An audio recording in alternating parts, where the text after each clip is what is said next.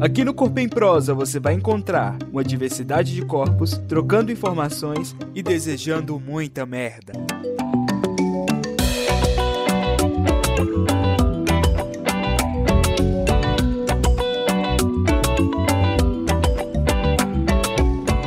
Olá, artistas de Goiânia e do Brasil.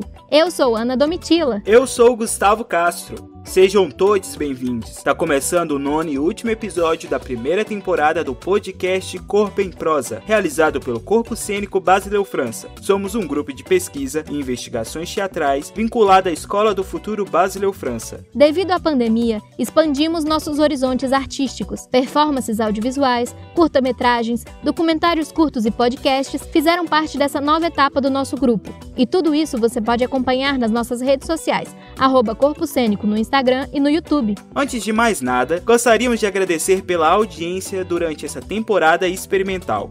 E para você que chegou agora, já corre no nosso perfil aqui na plataforma mesmo. Segue a gente e aproveita para ouvir os outros oito episódios que preparamos com muito carinho e esforço. Bom, vamos falar do episódio de hoje: a força da comunidade expressa pelo teatro comunitário. Teremos, como sempre, uma entrevista cheia de informação com Takayuna e Roger e uma pílula dramática mais que especial. Então, já compartilha com todo mundo que gosta de ouvir podcast e dá aquela forcinha para a gente começar a segunda temporada. Vamos dar as mãos virtualmente e nos segurar, porque o último episódio da primeira temporada do Corpo em Prosa está no ar.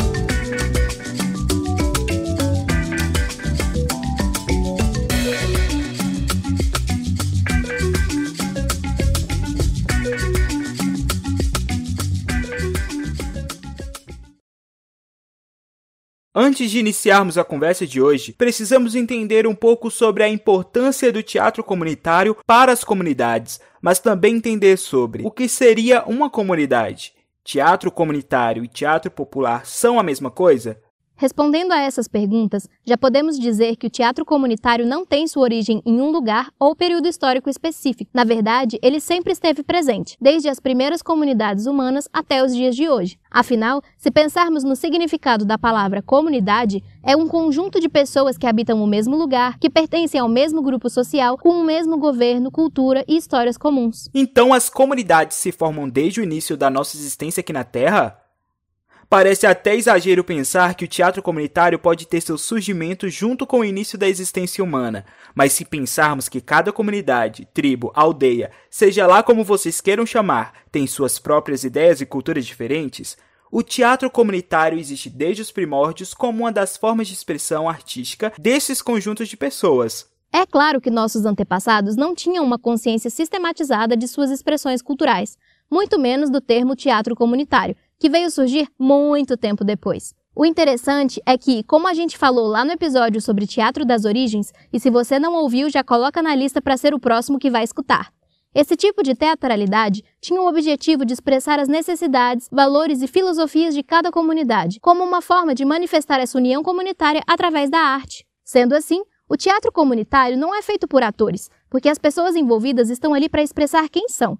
Esse lugar de fala é o que vai dar vida ao espetáculo. E afinal, como podemos entender um ponto de vista sem deixarmos o outro falar, não é mesmo? Exatamente. É justamente por isso que o teatro comunitário é diferente do teatro popular, porque esse segundo tenta representar os gostos e culturas de uma sociedade em geral. O teatro comunitário tem uma perspectiva mais fechada, é feito pela comunidade, para a comunidade e na comunidade mas isso não significa que esse teatro não possa acessar outras camadas ou grupos.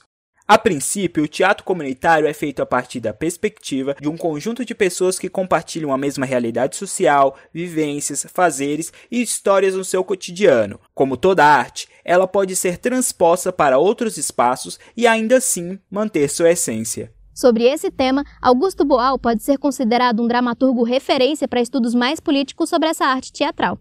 Seus fundamentos do teatro do oprimido têm como principal objetivo a democratização ao acesso à arte para camadas sociais menos favorecidas, propondo um conjunto de exercícios teatrais que visam a preparação e conscientização dos sujeitos oprimidos através da arte. Para entendermos melhor sobre esse assunto, convidamos dois convidados que super entendem muito do assunto quando falamos de artes da cena. Takayuna é atriz comunitária, escritora e dramaturga, mestranda em artes cênicas pela Universidade Federal de Uberlândia. Possui especialização em políticas culturais de base comunitária pela Faculdade Latino-Americana de Ciências Sociais da Argentina.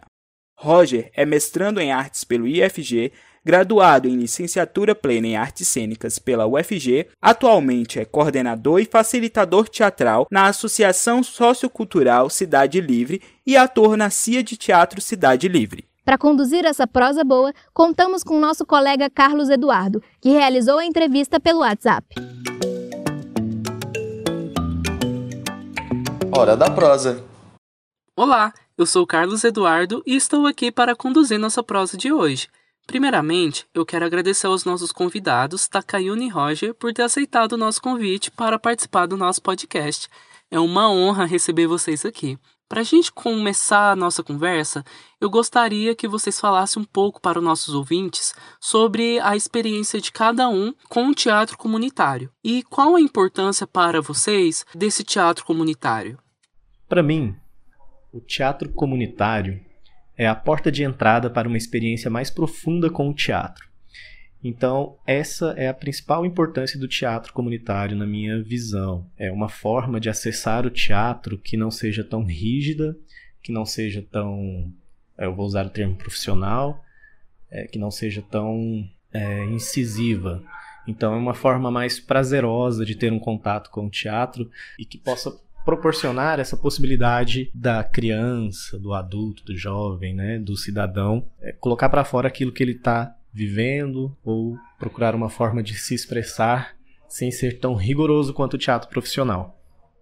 Meu encontro com a arte começa desde a infância por ser filha de artistas. Minha família sempre foi muito, muito, muito ligada à música e isso foi potencializado quando eu fui para a escola. Então, na escola eu sempre fiz teatro, fiz teatro na escola, fiz teatro na igreja e ainda na adolescência eu comecei a participar de alguns grupos de teatro, comunitários ou não comunitários, né? E onde eu trabalhei como atriz, como professora. No Brasil, como oficineira é, ou como diretora de espetáculos teatrais comunitários, eu trabalhei em Aparecida de Goiânia, Goiânia, Aragoiânia, Senador Canedo, Bonfinópolis, Rio Verde, com o coletivo Justina, que é o coletivo de arte comunitária ancestral, que atualmente eu participo, nós fizemos trabalhos no estado do Maranhão, do Pará.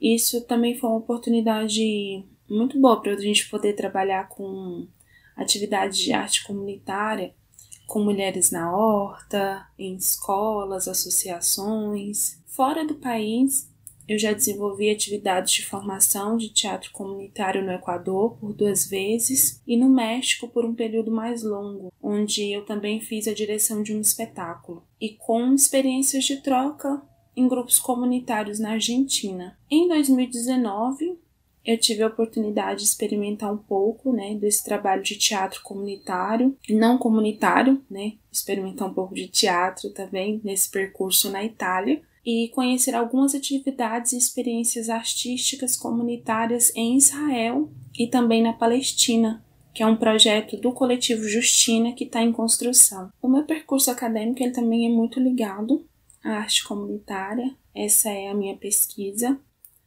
que eu desenvolvo, né? É, eu fiz artes cênicas na Universidade Federal de Goiás, depois eu fiz pós-graduação em políticas culturais de base comunitária na Argentina e agora eu estou concluindo o mestrado em artes cênicas na Federal de Uberlândia.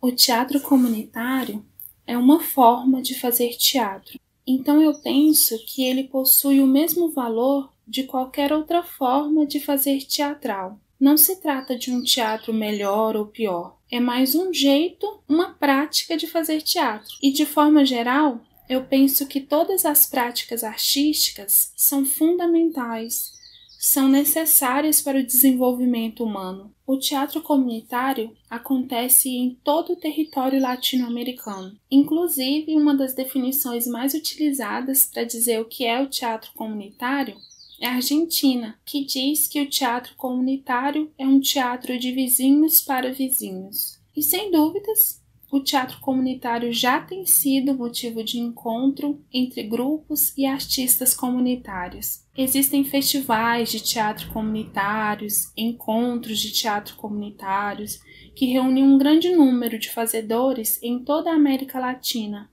Muito legal perceber o tanto que esse fazer teatral pode afetar a vida de cada um de forma diferente, né? Independente de localidade, de formação. Muito legal, realmente, a vivência de vocês. É, agora, eu gostaria de direcionar uma pergunta é, para o Roger, que atualmente é um dos coordenadores do Ponto de Cultura de Cidade Livre, né? Um importante espaço cultural, talvez um dos poucos em Aparecida de Goiânia. E eu queria saber como que surgiu a ideia de criar esse espaço, como se relaciona com a ideia de teatro comunitário e Quais dificuldades vocês enfrentam para manter esse espaço funcionando aqui em Goiás? Vamos lá, vamos falar um pouquinho sobre o Pontão de Cultura Cidade Livre. É, esse espaço ele surge de uma necessidade. Então, uma, um grupo de jovens se reunia numa igreja para fazer a paixão de Cristo. E aí, com o tempo, foi surgindo a necessidade de se tornarem mais profissionais, de terem oficinas, oficinas de corpo, de voz, né, de se aperfeiçoar nessa interpretação para não ser apenas mais uma. Então, esse grupo de jovens se reúne e decide formar uma associação, Associação Sociocultural Cidade Livre. Então, quando a igreja vem com essa encenação da paixão e morte de Jesus Cristo, a comunidade se reúne e começa a trazer para a cena essa representação da paixão e morte de Jesus Cristo. Aqui no bairro, do, no, na região do Cidade Livre, Colina Azul, Bairro Independência, Jardim Monte Cristo. Que na época, a Aparecida de Goiânia ainda era considerada uma cidade dormitório. Hoje não mais, né? Então esse grupo que começou com senhoras, com rezadeiras, ele foi crescendo e aí eles resolveram fundar a Associação Sociocultural Cidade Livre. Que a referência do nome é por acreditar nesse ideal de cidade livre, né, de pessoas livres, de ser uma cidade realmente livre e que traz consigo esse peso, né, para quem não sabe, a cidade livre foi uma das primeiras ocupações aqui do, do município e uma das maiores do Brasil. E vamos falar um pouquinho sobre o espaço, né? O espaço aqui no Jardim Monte Cristo, ele é um espaço que foi cedido o terreno foi cedido por um desses moradores da região, né, por comodato. E em 2009, a associação foi contemplada com o programa Cultura Viva uh, do governo do estado de Goiás e o Ministério da Cultura. E aí veio o título de ponto de cultura. Mais para frente, nós recebemos a chancela de pontão de cultura. E mas lá em 2009 foi contemplado com o título de ponto de cultura e com esse recurso do programa Cultura Viva. E aí em 2010 deu início a um projeto chamado Circuito Paralelo, Som e Arte na Periferia, e esse projeto era basicamente oferecer oficinas de iniciação teatral para jovens e adolescentes. E na época, nós não trazíamos essa nomenclatura de teatro comunitário, teatro em comunidades, porque nós estávamos aprendendo na prática. E assim foi sendo construído o projeto e hoje chegou onde nós estamos, né? Hoje uma das maiores dificuldades que nós temos em manter esse espaço funcionando é esse equilíbrio entre o poder público, a sociedade civil. Né? Nós somos uma instituição do terceiro setor que não tem uma fonte de recurso próprio, então nós vivemos de doações. Geralmente os alunos doam material de limpeza, os pais doam serviço, mão de obra e os oficineiros, né, o pessoal que está mais envolvido na parte administrativa, entra com, com os recursos financeiros e também é, tem essa, esse, essa outra fonte de recursos que são os editais, que hoje no estado, né, a gente está vivendo aí um desmonte da cultura ah, nós perdemos aí a Lei Goiás, o FAC.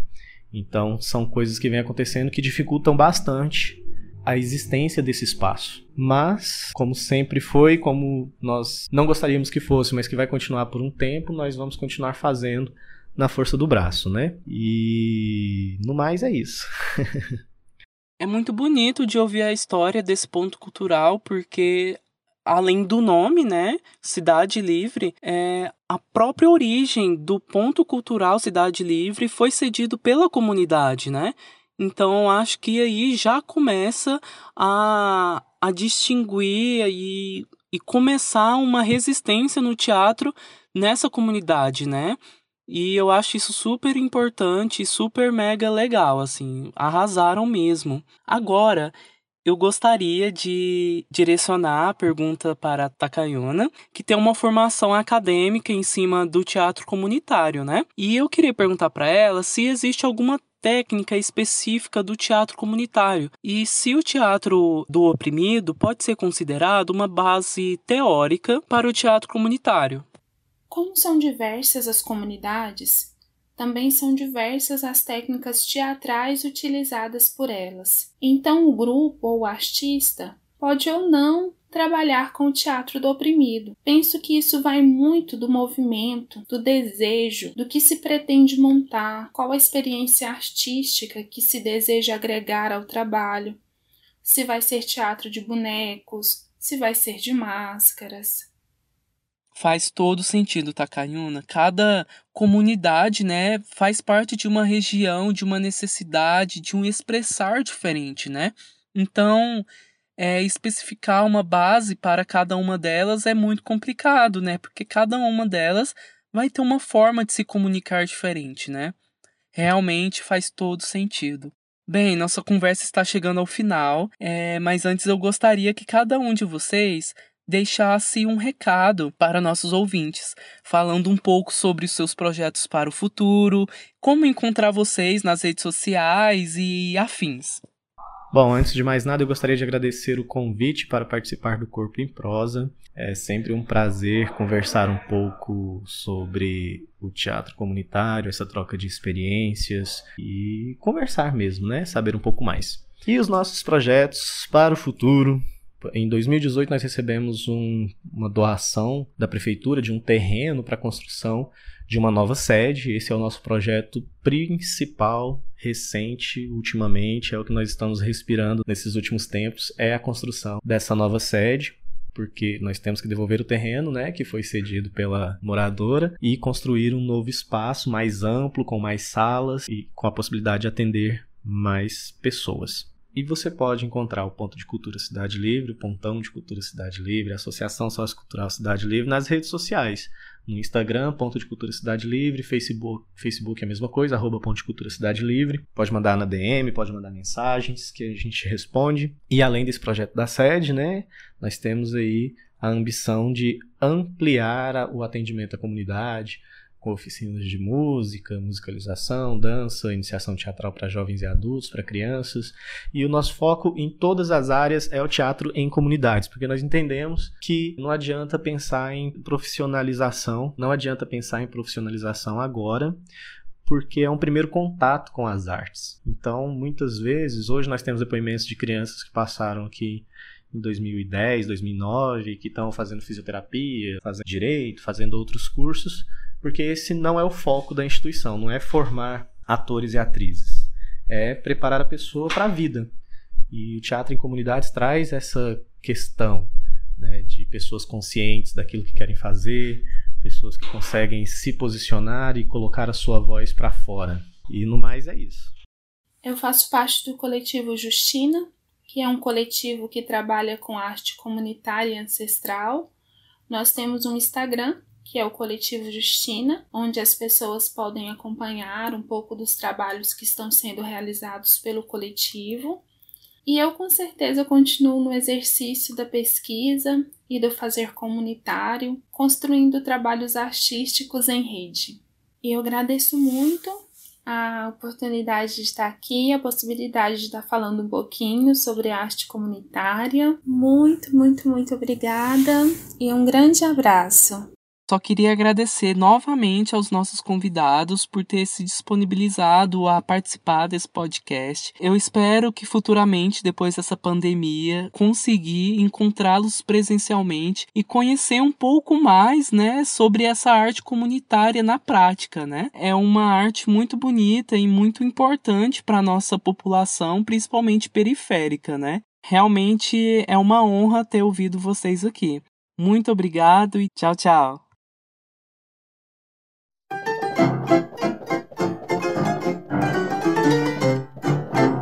Dica de hoje.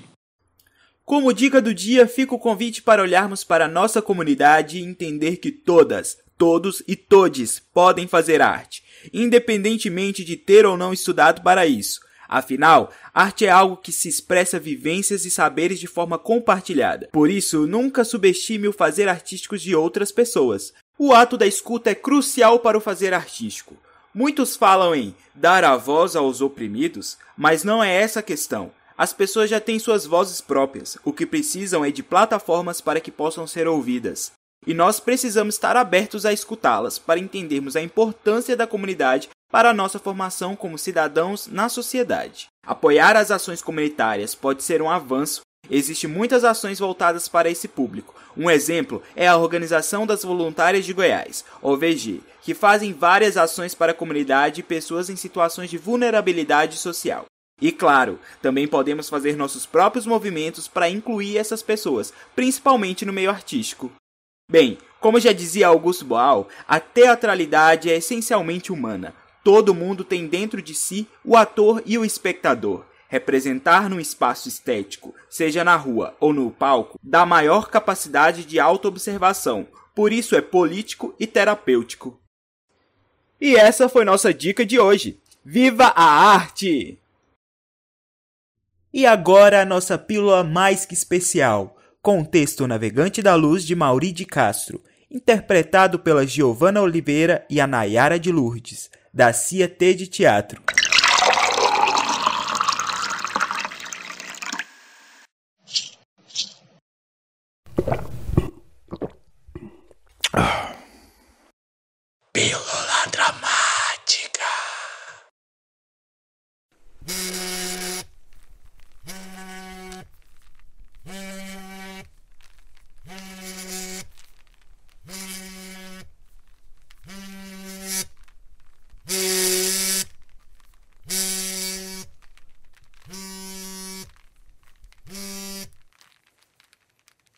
Eu te convido a contribuir para o fim da estupidez. A terra está chorando por causa dos ferimentos sofridos, da sonolência humanoide e da soberba civilizada. O meu sofrimento é parte do sofrimento da terra.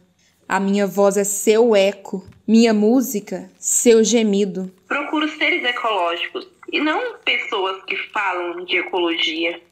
A natureza é você, o meio ambiente é você.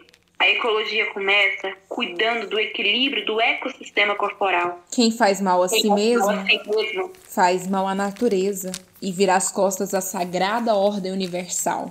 A vida não é um encontro com a estupidez. O progresso não justifica a destruição. Como não comemorar todos os dias se a vida é a melhor ideia de Deus? Como não agradecer com cantos e danças, com silêncio e felicidade? Tomara que o homem de hoje pare de torturar suas crianças e de convertê-las em seres reprimidos, incapazes de dar e receber amor, perambulando pela vida carentes de ternura, desnutridas de afeto. Tomara que o homem de hoje pare com toda discriminação e todo tipo de preconceito. Tomara, Tomara que, o homem de hoje pare de torturar suas crianças, crianças e de convertê-las em seres reprimidos, incapazes de dar e receber amor, perambulando pela vida, carentes de ternura, desnutridas de afeto. Tomara que o homem de hoje Pare com toda discriminação e todo tipo de preconceito.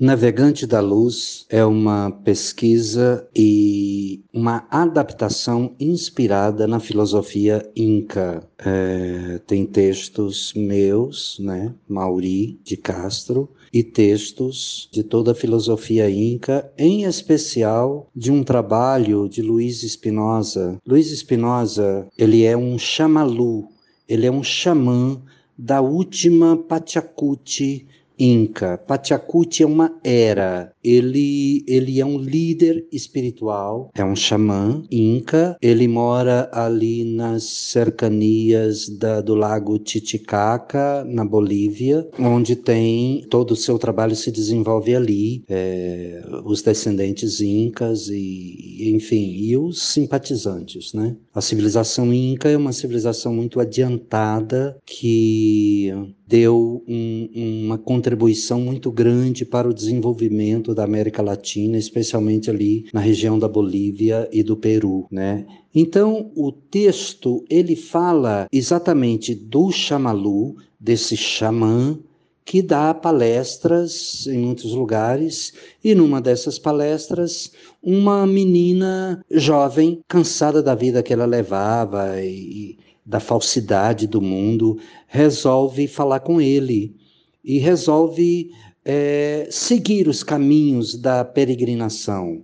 Né? O peregrino é um ser que desiste de lutar contra o mundo para seguir um caminho mais é, interno, mais espiritualizado. Então, ela começa a ter encontros, são vários encontros que ela tem com o, o Xamalu, o xamã, e em cada encontro eles discutem algumas coisas de muita relevância do ponto de vista psicológico, do ponto de vista emocional, do ponto de vista social, né, de solidariedade e do ponto de vista espiritual também, porque ao discutir todos esses itens que fazem parte do interno do ser humano, é automaticamente o ser humano em si conscientizando se eleva também espiritualmente. E trata-se disso. Cada encontro deles, eles discutem um tema e é um aprendizado assim maravilhoso. E é nisso que, grosso modo, resume a peça Navegantes da Luz.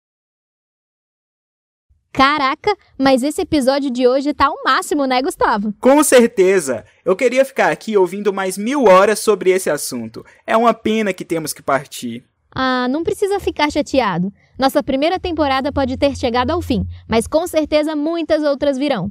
Ah, e se você quiser colaborar, sugerir temas ou contar pra gente o que achou de cada um dos episódios do podcast Corpo em Prosa, é só acessar nossas redes sociais, arroba Corpo Cênico no Instagram e no YouTube. O Corpo em Prosa fica por aqui, mas esperamos vocês para mais uma temporada cheia de aprendizados sobre o teatro, arte e o maravilhoso mundo das artes da cena. Até a próxima. Até mais. Apresentação: Ana Domitila e Gustavo Castro. Roteiro: Carlos Eduardo e Ana Domitila. Direção e orientação pedagógica: Hélio Frois. Edição do episódio: João Vitor Sanori. Entrevistados: Takayuna e Roger. Entrevistador: Carlos Eduardo. Pílula dramática. Texto pesquisa: Navegantes da Luz de Mauri de Castro.